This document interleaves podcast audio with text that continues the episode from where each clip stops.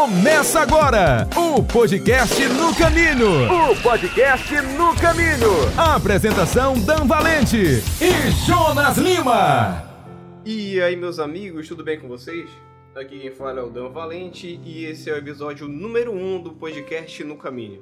E comigo no comando desse podcast, o meu amigo Jonas Lima. Tudo bem, Jonas? Tudo bem, meu amigo? Nós estamos muito animados para este podcast e hoje nós temos um tema super especial.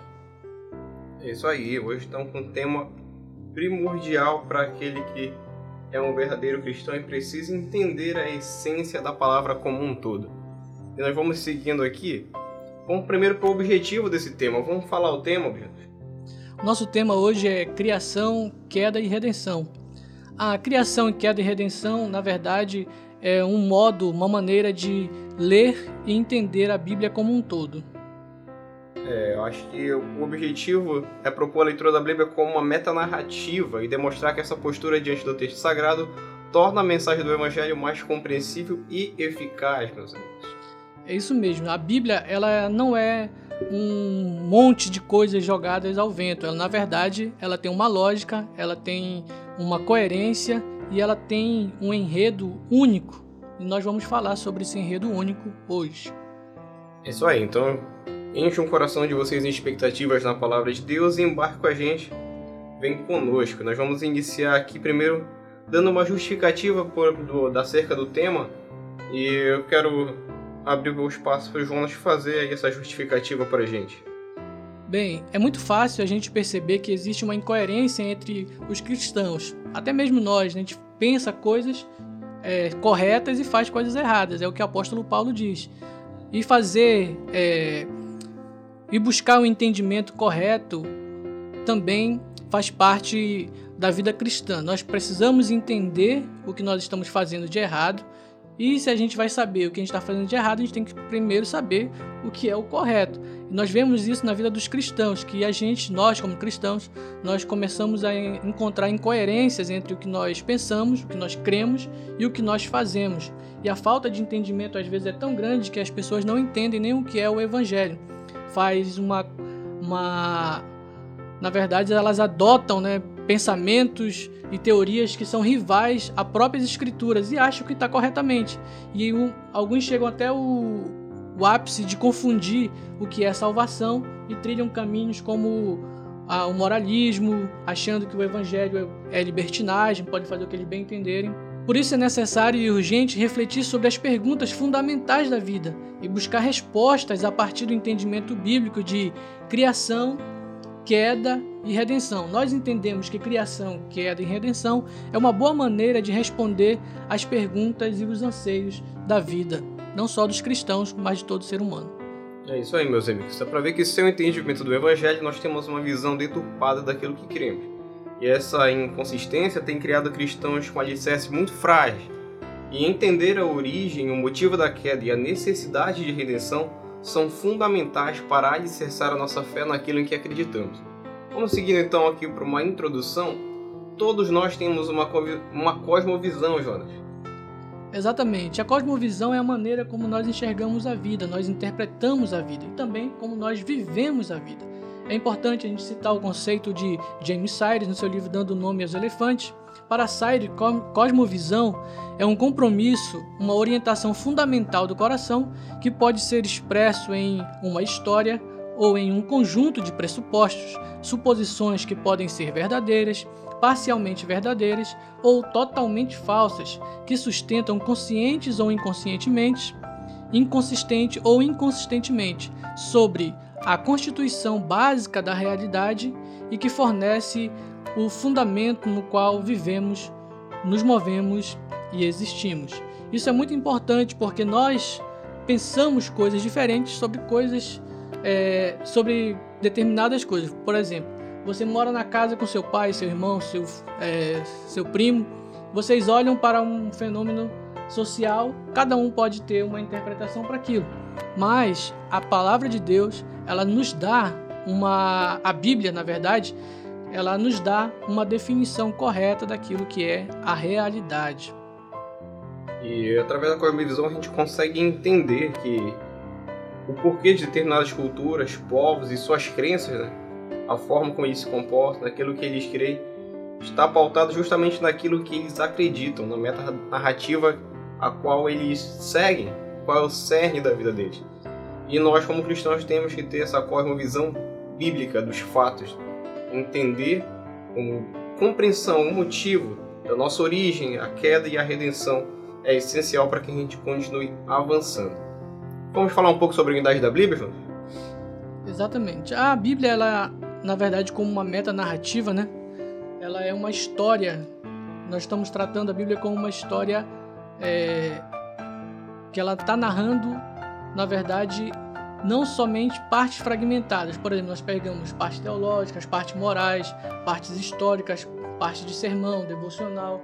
Ou a gente pega o livro dos Salmos, o livro da Lei, o livro dos Profetas, os Evangelhos, Apocalipses, textos apocalípticos, e a gente divide indo isso. É importante na hora da leitura saber que tipo de literatura cada livro tem? Sim, é importante, mas é preciso a gente entender que todos esses livros da Bíblia, eles são um conjunto único, que estão contando uma história única, que tem um enredo e um contexto único, que é a história de Deus que é a verdadeira história né, de todo o mundo que começa com a criação e termina com uma nova criação, partindo do princípio que as escrituras são as normas ou a norma para a fé e para a vida, a grande regra da, e fonte de orientação para todo cristão ortodoxo, as escrituras dirigem a fé e a vida. Então a Bíblia ela dirige a nossa fé e ela dirige também a nossa vida. Aí conta também o único uma única história e essa única história nós vamos contar hoje para você. É isso aí, meus amigos. Espero que vocês tenham embarcando com a gente, conosco. Vocês possam estar com as expectativas de vocês em Cristo, na palavra de Deus, e que essa palavra venha a ser uma luz para a tua vida.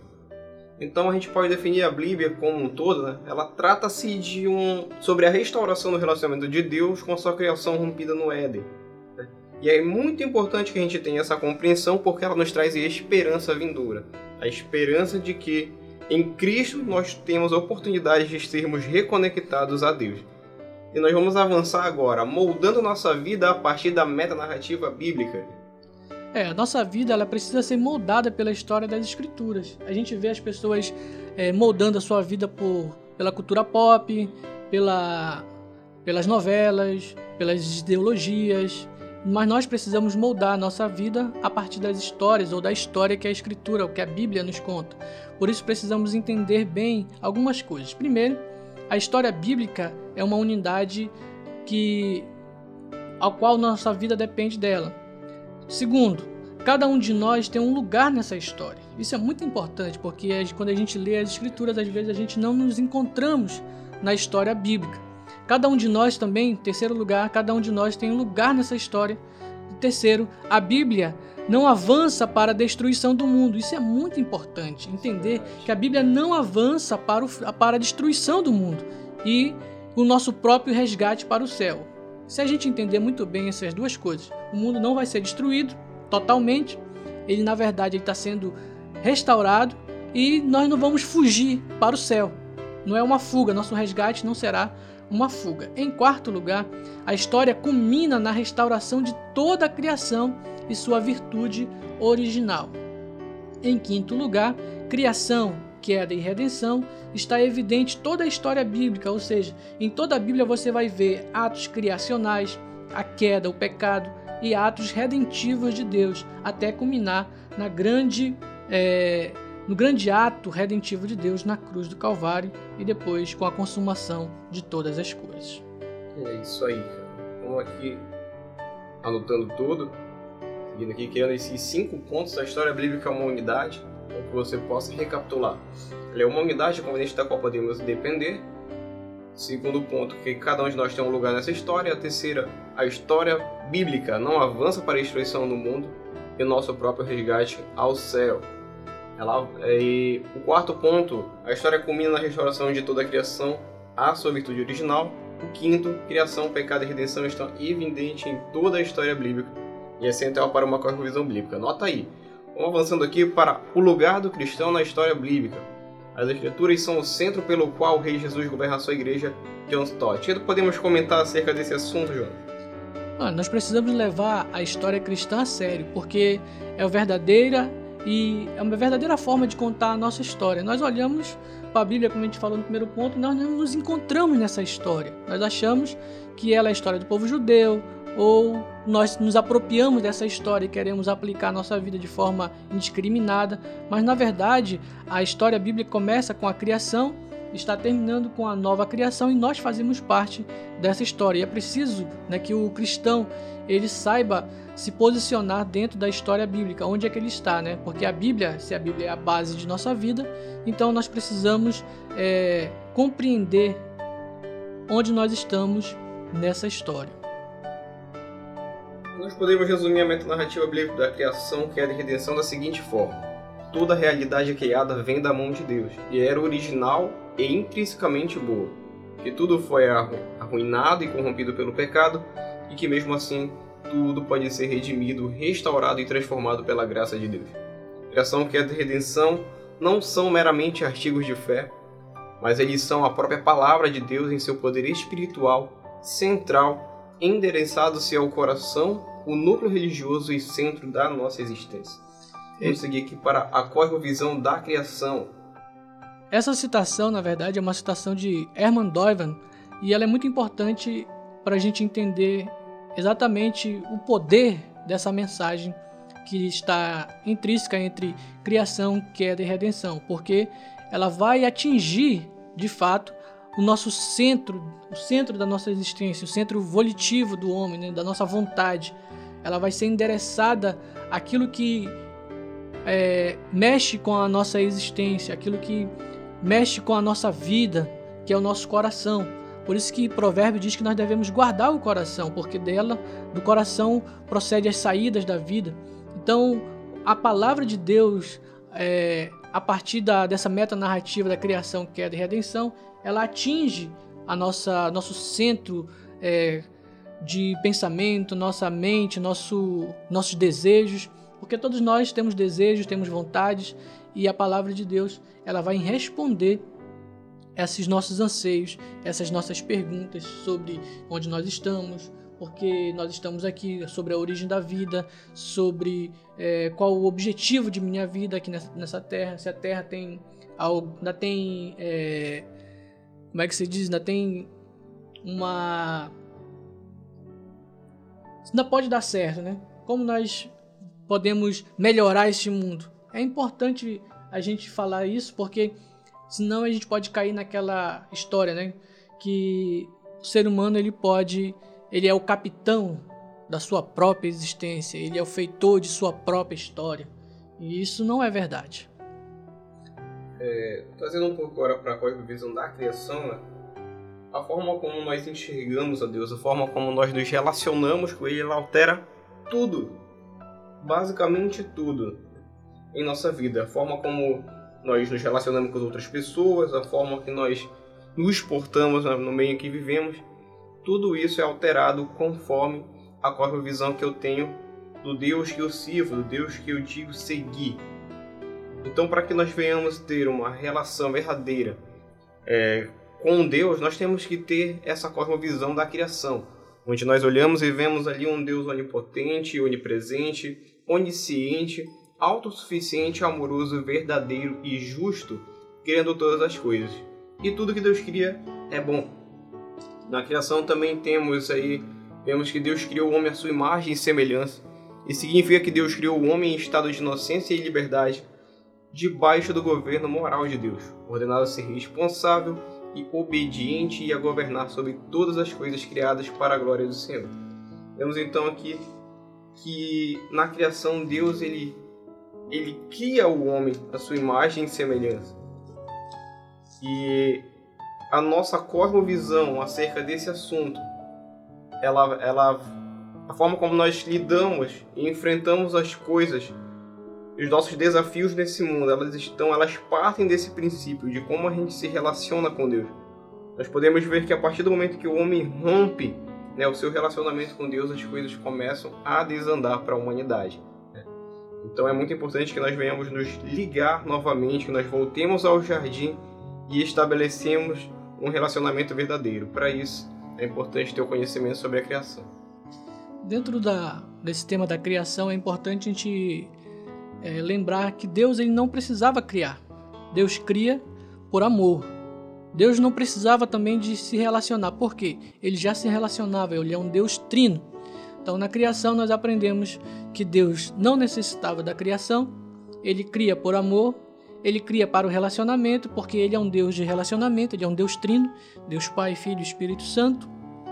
Ele cria porque ele cria o homem à sua imagem e semelhança. Isso é muito importante. Ele cria o homem à sua imagem e semelhança, e isso traz ao homem valor e dignidade. Então o homem ele tem um valor e tem uma dignidade porque ele é criação de Deus. E a criação de Deus, toda ela, toda a criação de Deus, ela é totalmente boa. Não importa o que digam, a criação ela é boa. E quando nós vemos é, em Gênesis a Moisés passando essa história, passando, é, contando essa história ao povo de Israel, que fique bem claro nisso. O povo de Israel estava é, por muitos anos cativos no Egito. Eles estavam sem identidade, eles não sabiam quem ele era. Então, Deus revela a Moisés quem ele é e como ele criou o mundo. Moisés passa essa visão, essa forma de ver o mundo para o, o povo de Israel. Gênesis ele é uma fonte de instrução, consolo e consolação. Nós vamos ver aqui o povo de Israel que era escravo, agora que tinha adotado. Olha, isso é muito importante. O povo de Israel ele tinha passou 400 anos como escravo no Egito. Então os israelitas eles estavam adorando ou adotando muito, muitas ideias e costumes pagãos a respeito de Deus e a respeito do homem, de qual é a natureza humana e também a respeito da própria natureza. E o que Deus é, mostra para Moisés? Mostra que ele criou todas as coisas. Então ele parte do pressuposto de um Deus único que criou todas as coisas, que fez o ser humano e que ele diz que tudo que ele fez, tudo que ele criou é bom. Então o ser humano ele é criado para um relacionamento com Deus e para também cuidar. Olha só, ele é colocado no jardim para cuidar do jardim, para zelar do jardim, para proteger a criação de Deus. E isso é muito importante para a gente é, entender dentro dessa cosmovisão cristã da, da criação.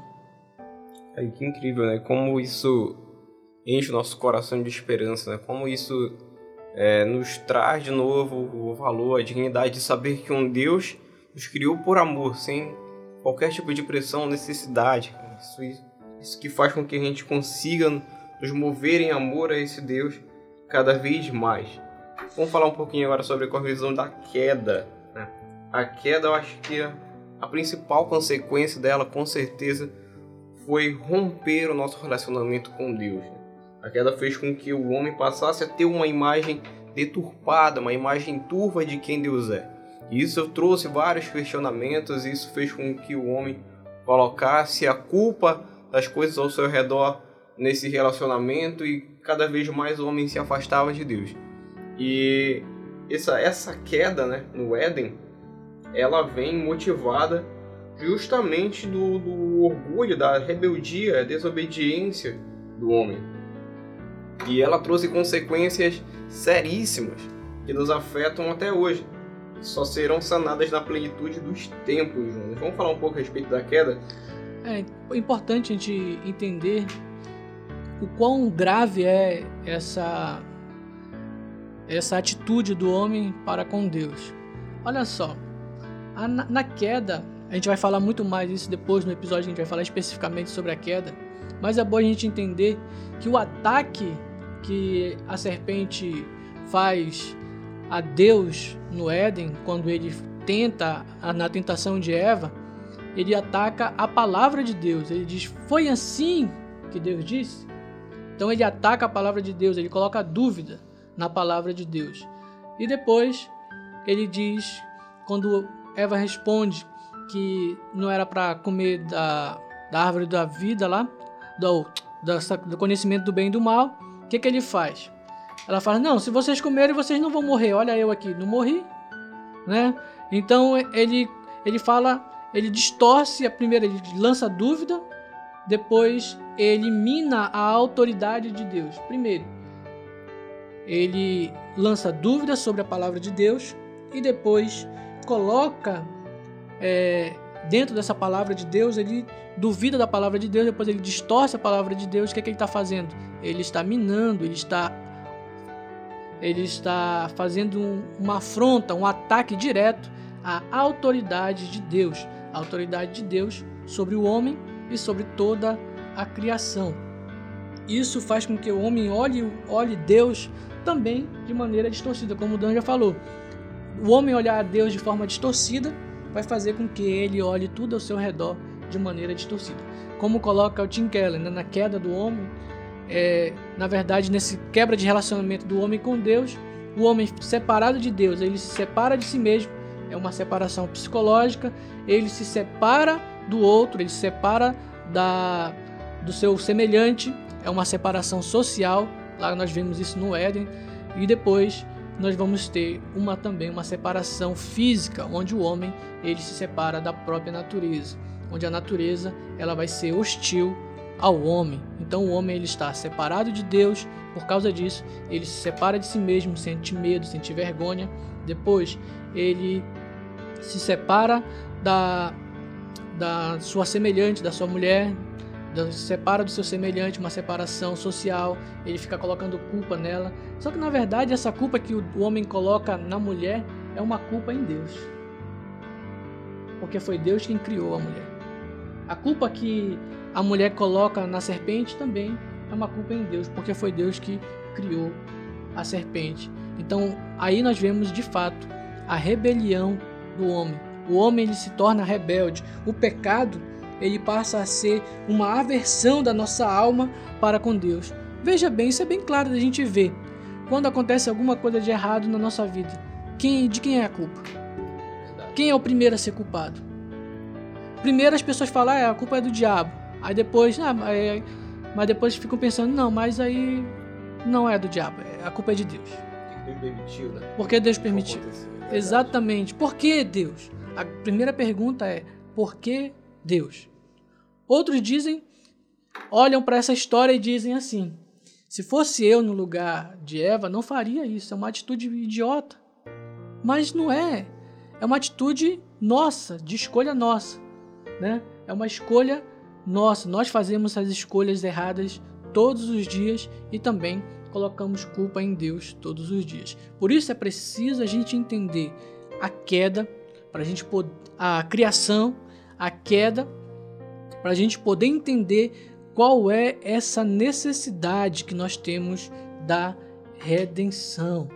E aí, falando mais agora a respeito de redenção, vamos já entrar nesse tópico da nossa necessidade dessa, nós necessitamos de redenção, nós somos incapazes de nos redimirmos sozinhos diante de Deus.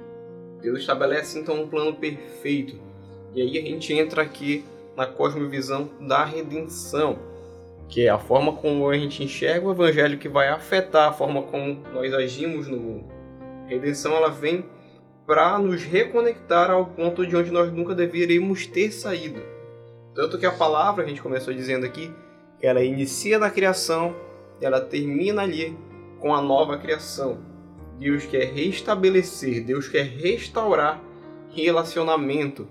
Deus e assim fazer com que todos nós venhamos ter uma vida com o Criador. Na queda, nós vemos que o homem ele não tem nenhuma capacidade de melhorar por si mesmo, não tem esperança para o homem em si. Então, por mais que nós vemos é, melhorias na saúde, na educação, na filosofia, qualquer área da nossa vida ou nas ideologias, nós vemos que o homem busca uma solução para esse problema, para essa é, dificuldade que ele tem de se relacionar com Deus, consigo mesmo, com o outro e com a própria natureza. E nós vemos que ele não consegue. Cada vez que ele tenta se redimir, ele causa mais tragédia, ele causa mais dor, ele causa mais pânico, ele causa mais miséria, desgraça ao mundo.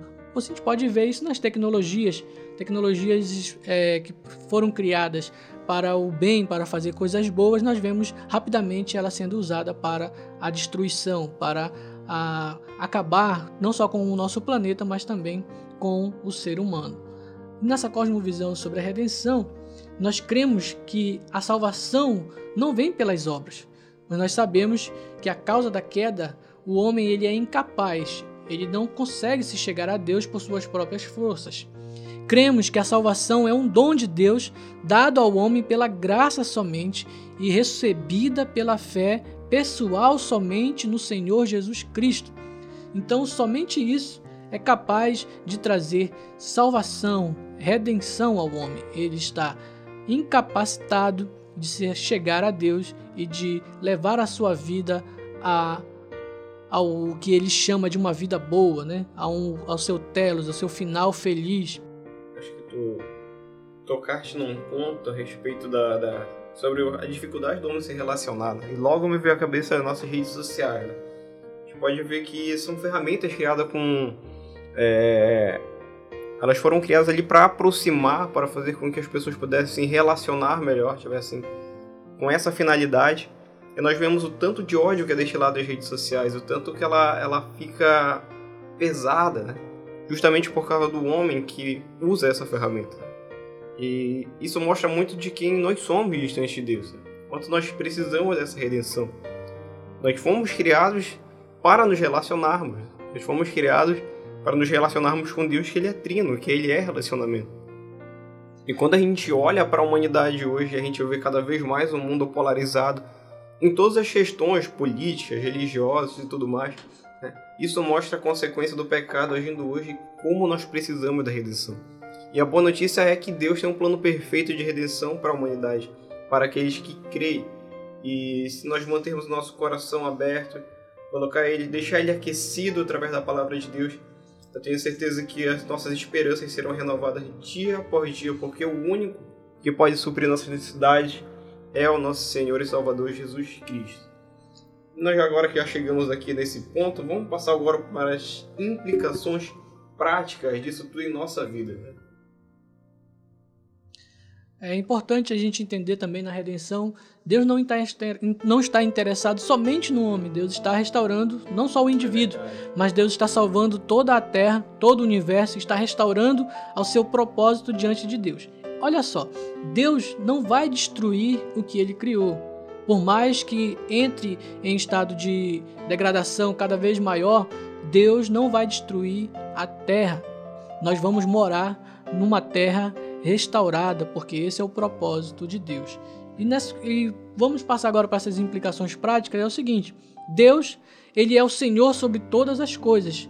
Como disse Abraham Kuypen, que é um teólogo é, neocalvinista holandês, ele diz o seguinte: que não há um único centímetro quadrado em todos os domínios de nossa existência sobre a, as quais sobre os quais Cristo, que é soberano sobre todas as sobre tudo, não clame, é meu.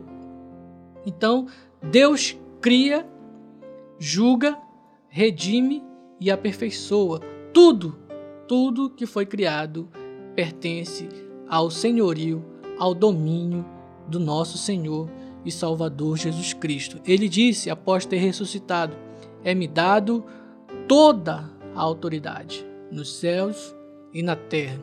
Então tudo pertence ao nosso Deus Criador, que julga, mas também redime e que vai aperfeiçoar todas as coisas, do início ao fim. Vamos aqui finalizando o nosso episódio número 1, um, é um episódio introdutório, meus amigos. Espero que o coração de vocês estejam cheios de expectativas e de curiosidades que tenham sido aguçados pela palavra de Deus. Nos próximos episódios nós vamos estar aí nos aprofundando em cada ponto dessa do tema de hoje. Nós vamos nos aprofundar em criação, queda e redenção. Já fica o convite para que você nos acompanhe, fique conosco. Né? E vamos encerrando por aqui, Jonas. Um prazer e até a próxima aí com a gente, não é? O prazer foi todo meu e eu queria lembrar você de uma coisa muito importante, que a redenção ela deve afetar todas as áreas de nossa vida. Se você é um cristão, você deve viver à luz da reconciliação, assim como Deus, o Pai, nos reconcilia em Cristo, nós também devemos viver à luz dessa reconciliação, conclamando ao homem que se arrependa e também se reconciliem com Deus e se reconciliem um com os outros e se reconciliem também com a própria natureza, cuidando da criação de Deus, porque esse é o chamado do homem, viver para a glória de Deus e cuidar da criação de Deus. Deus abençoe e até a próxima. Podcast no caminho. Podcast no caminho. Revelando os mistérios do reino de Deus.